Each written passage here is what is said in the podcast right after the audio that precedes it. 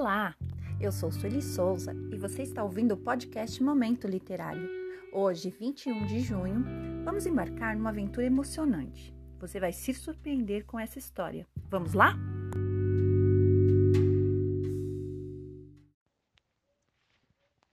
Hen, a Raposa Encantada.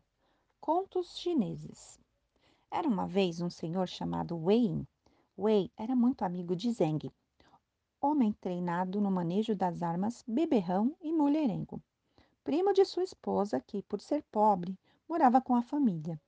Wei Zhen se entendiam muito bem e se divertiam juntos. Certo dia, os dois amigos passeavam em Shanna, a capital do reino, quando Zeng inventou uma desculpa e deixou Wei, prometendo encontrar-se com ele mais tarde. Montado em seu cavalo branco, Wei dirigiu-se para o leste, enquanto Zeng, montado, montando seu asno, foi para o sul. No caminho, Zeng encontrou três jovens. Uma delas usava vestido branco e lhe pareceu extremamente bonita. Impressionado, Zeng fez seu asno andar mais depressa, ora ultrapassando-a, ora seguindo-a, sem ter coragem de abordá-la. Assim que a jovem lançou um olhar em sua direção, Zeng aproveitou e lhe perguntou: Como é possível que uma beleza assim ande a pé? Como posso andar de outro modo, se os que têm a montaria não sabem cedê-la? Ela disse sorrindo: Meu pobre burrico não é suficientemente bom para servir de montaria para uma beleza como você. Porém, peço-lhe que o aceite. Ficarei muito feliz em segui-la. Ambos se olharam e riram alegremente. As outras duas jovens logo os imitaram. E Zeng seguiu com elas em direção ao leste, até o Parque Leon. Já escurecia quando eles pararam diante de uma casa magnífica, cercada por um muro de tijolos e com uma grande porta. A jovem de branco pediu a Zeng que esperasse em companhia de uma de suas servas e, assim que ela entrou na casa, ele quis saber o seu nome. A serva contou que aquela era Ren, a jovem pertencente a um, uma importante família. Logo depois, ele foi convidado a entrar, Zen amarrou seu asno no portão e logo foi recebido por uma mulher de uns 30 anos. Era a irmã mais velha de Ren. Entre as fileiras de velas, o jantar estava servido. Fizeram-nos sentar e comer com uma família. Tomavam vinho quando a jovem formosa reapareceu já vestida com outra roupa. Ela juntou-se a eles e todos continuaram comendo e bebendo alegremente até altas horas, quando Zeng foi convidado a pernoitar na casa. Os encantos, a beleza, a delicadeza, o modo de cantar, de rir, de mover-se, tudo em Ren era agradável e ao mesmo tempo estranho a este mundo.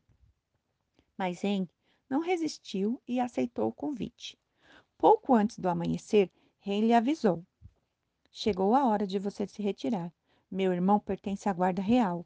Ele volta para casa com a Aurora e não pode encontrá-lo aqui. Zen, sem outra escolha, montou em seu asno e partiu.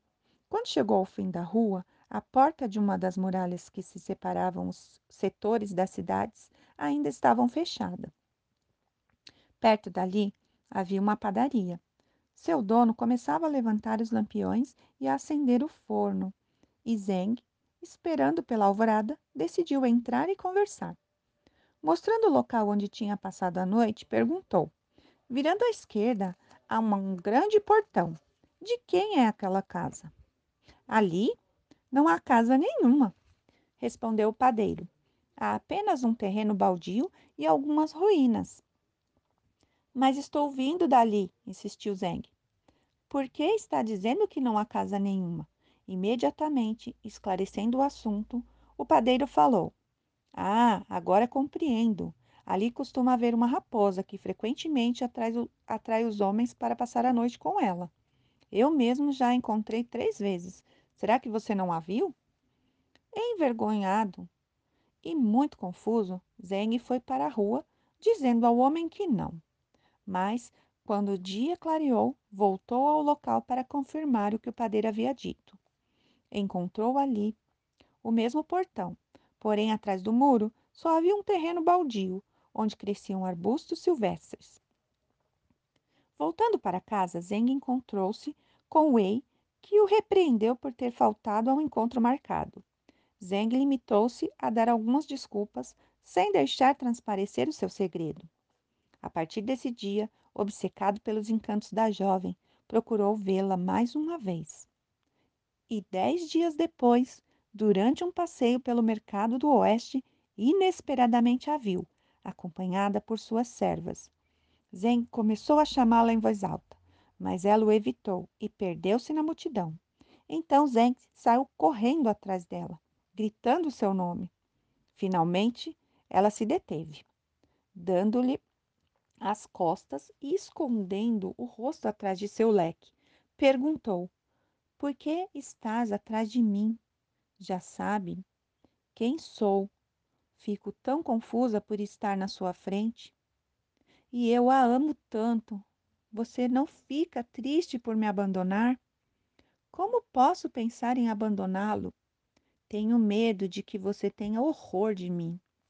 Zeng protestou com tanta sinceridade que ela baixou o leque e, virando-se para ele, apareceu com toda a sua formosura. Não sou a única de minha espécie entre as mulheres do mundo humano, porém, vocês não sabem nos reconhecer.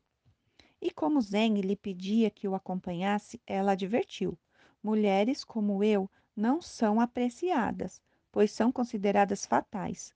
Porém, eu não o sou. Se não me acha desagradável, estou disposta a servi-lo por toda a minha vida. Assim, quando Zeng lhe propôs viverem juntos, ela disse: Continuando por esta rua, em direção ao leste, você encontrará um bairro tranquilo e uma casa com uma grande árvore a cobrir todo o telhado. Ela está para alugar. Sei que na casa de seu cunhado há muitos móveis e você poderia pedir-lhes alguns emprestados. Seguindo o conselho de Ren, Zen, Zen foi à casa de Wei pedir os móveis que seus tios, ausentes da cidade, guardavam em um depósito e Wei quis saber para que os queria. Zeng lhe respondeu: Agora tenho uma bela amante e aluguei uma casa. Preciso de móveis para ela.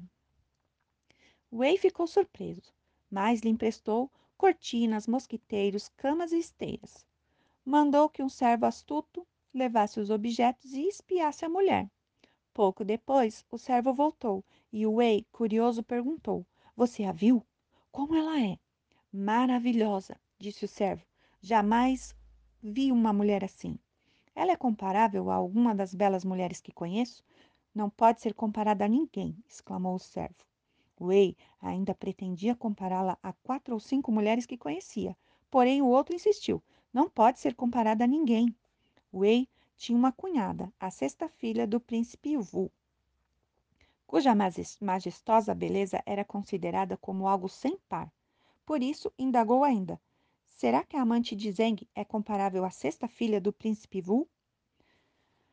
Não pode ser comparada a ninguém, reafirmou o servo. Espantado, Wei exclamou: Será possível que exista uma mulher assim no mundo? E dizendo isso, ordenou que trouxessem água para se lavar, penteou-se, passou carmim nos lábios e dirigiu-se à casa de Zeng. Quando chegou, o dono da casa estava ausente. Ao entrar, um criado que varria o chão lhe disse que não havia ninguém em casa. Porém, Wei, percorrendo os aposentos com o olhar, percebeu a ponta de um vestido vermelho sob a porta e, aproximando-se, descobriu que ali se escondia a bela jovem. Wei a fez sair da obscuridade para olhá-la e achou ainda mais formosa do que havia imaginado. Imediatamente apaixonou-se por ela e tentou abraçá-la. E ela resistiu, e ele apertou tanto que ela lhe pediu que a soltasse um pouco para respirar. Suspirando, ela falou: Meu pobre Zen. O que quer dizer? Wei perguntou, afastando-se. Não pode sequer proteger uma mulher. Você é jovem e rico e tem belas amantes. Porém, Zen é pobre e somente eu o quero. Você teria coragem de tirar-lhe seu único amor? Tenho pena de Zeng. Caiu na miséria e perdeu sua independência. Usa as roupas e os alimentos que você lhe dá. Por isso está à sua mercê. Ao escutar essas palavras, Wei, que não deixava de ser um homem galante, desistiu de suas intenções e desculpou-se. Momentos depois, Zeng voltou para casa. Ele e Wei se cumprimentaram com sorrisos cordiais e, desde então, Wei providenciou tudo o que o par de namorados precisava. Ren saía frequentemente com Wei, desfrutando de sua companhia. Ela o agradava em tudo, mas mantinha-se fiel a Zeng, o que, aos olhos do jovem cavalheiro, a tornava ainda mais adorável e digna de respeito. Nada a afastava de seus pensamentos. Um dia, sabendo que ele a adorava, ela disse: Tantos favores me confundem. Sei que sou indigna de sua bondade, mas não posso trair o meu Zeng, nem satisfazer os seus desejos. Mas, em troca, posso demonstrar-lhe o meu agradecimento e dar-lhe a minha amizade. E, de fato, os três se tornaram grandes amigos. Um dia, Ren disse a Zeng: se você arranjar cinco ou seis mil moedas, eu, eu me encarrego de fazê-las dar-lhe algum benefício. Ele pediu emprestado seis mil moedas e ela explicou. Vá até, vá até a feira, lá você encontrará um cavalo com uma mancha na garupa. Compre-o e volte com ele. Assim ele fez, e seus amigos zombando dele disseram: Por que você comprou um cavalo que ninguém quer? E ele não soube responder, mas tempos depois, Henry falhou, lhe falou: Chegou a hora de vender o cavalo. Não o venda por menos de 30 mil moedas. Na feira, todos ofereciam valores menores e, os, e se surpreendiam com o preço exigido. Por que alguém compraria esse cavalo tão caro? Zeng voltou para casa cavalgando, enquanto um homem o seguia, oferecendo-lhe 25 mil. Zeng insistia no, nos 30 mil, mas como todos censuravam a sua teimosia, acabou concordando com um valor um pouco menor. Mais tarde, soube a razão da insistência do comprador. Ele era o zelador da cavalariça imperial do distrito de Zhaoyin. Há três anos havia morrido um cavalo seu que tinha uma mancha na garupa e ele precisou reembolsar a perda do animal com 70 mil moedas. Ao comprar outro, pela metade do preço, ganhava uma bela soma, fazia, portanto, um excelente negócio. Certa vez, Ren pediu a Wei vestidos novos, pois os seus estavam gastos. Wei propôs comprar uma peça de seda, mas ela insistiu em comprar uma roupa feita. O fato de ela não costurar a própria roupa causava estranheza. Mesmo assim, Wei chamou um comerciante e mandou que ele desse a ela tudo o que ela pedisse. O homem, assombrado com sua beleza, comentou: Essa mulher não é uma mulher comum. Espero que a leve de volta ao lugar de onde atirou, para evitar desgraças. Comentários assim demonstravam a impressão de sobrenatural que sua beleza sempre provocava. Um ano depois, Zeng foi nomeado capitão da prefeitura de Huaili, no distrito de Jincheng. Vendo-se obrigado a sair de manhã e voltar à noite para dormir, Lamentava-se sempre por não poder passar mais tempo com Ren. Por isso pediu a ela que o acompanhasse, mas ela recusou. Viajarmos juntos por um ou dois meses não nos trará muito prazer. Será melhor que me entregue o suficiente para viver durante esse tempo e cuidarei da casa enquanto espero sua volta. Zen insistiu e isso só reafirmou a resistência dela. Então, ele pediu a Wei que ajudasse financeiramente e juntos tentaram persuadi-la a ir. Ren acabou confessando. Um adivinho predisse que uma viagem para o oeste seria fatal para mim. Mas Zen, muito apaixonado para pensar nestas coisas, começou a rir. Como uma mulher tão inteligente pode ser tão supersticiosa? Mas se o adivinho estiver certo, preferem que eu morra por culpa de vocês? Que absurdo, disseram eles, e tanto insistiram que Ren se viu obrigada a partir. Wei emprestou-lhe seu cavalo e desejou boa viagem. Acompanhou-os até Lingal e no dia seguinte o casal chegou a Marway. Ren ia à frente, cavalgando, enquanto Zeng a seguia montando, montado no seu asno. A serva de Ren e o resto da comitiva seguia atrás. Num determinado ponto da viagem, aos poucos metros do casal, mestres da cavalariça da Porta do Oeste adentraram, adestravam seus cães de caça. Ao notarem a aproximação do grupo, inesperadamente os cães saltaram dos matagais e saíram em disparada em direção a Ren. Zen, atordoado, viu como Ren pulou do cavalo, caindo ao chão, enquanto assumia a forma de uma raposa e escapava ligeiro para o sul. Pela, seguida pela matilha. Zen gritou desesperadamente e perseguiu os animais, mas não conseguiu retê-los.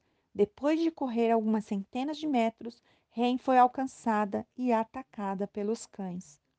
Chorando como uma criança, Zeng a enterrou ali mesmo, fincando no chão uma vara para assinalar o local. Quando olhou para trás, viu o cavalo de Ren pastando à beira do caminho. As roupas da mulher permaneciam sobre a cela. Seus sapatos e meias estavam pendurados nos estribos. Os adornos de cabeça e se encontravam no chão. Tudo mais havia desaparecido. O mesmo aconteceu com os servos. Era como se tudo tivesse evaporado ou jamais existido. Dias depois, Zeng voltou à capital e, ao encontrar Wei entre soluços, contou que Ren estava morta. Wei o acompanhou em sua dor. Abraçados, choraram em desespero e Wei indagou qual enfermidade a matara. Foram os cães de caça que a mataram, disse Zeng. Por mais ferozes que sejam os cães de caça, por que perseguiriam dessa forma um ser humano? Ela não era um ser humano, disse Zeng. Então, quem era ela? Espantou-se Wei. Quando Zeng contou-lhe toda a história, Wei suspirou inconformado. Era a história de Ren, a raposa encantada. E assim termina a nossa história. Se você gostou, curta, compartilhe, envie para aquela pessoa especial. Até a próxima!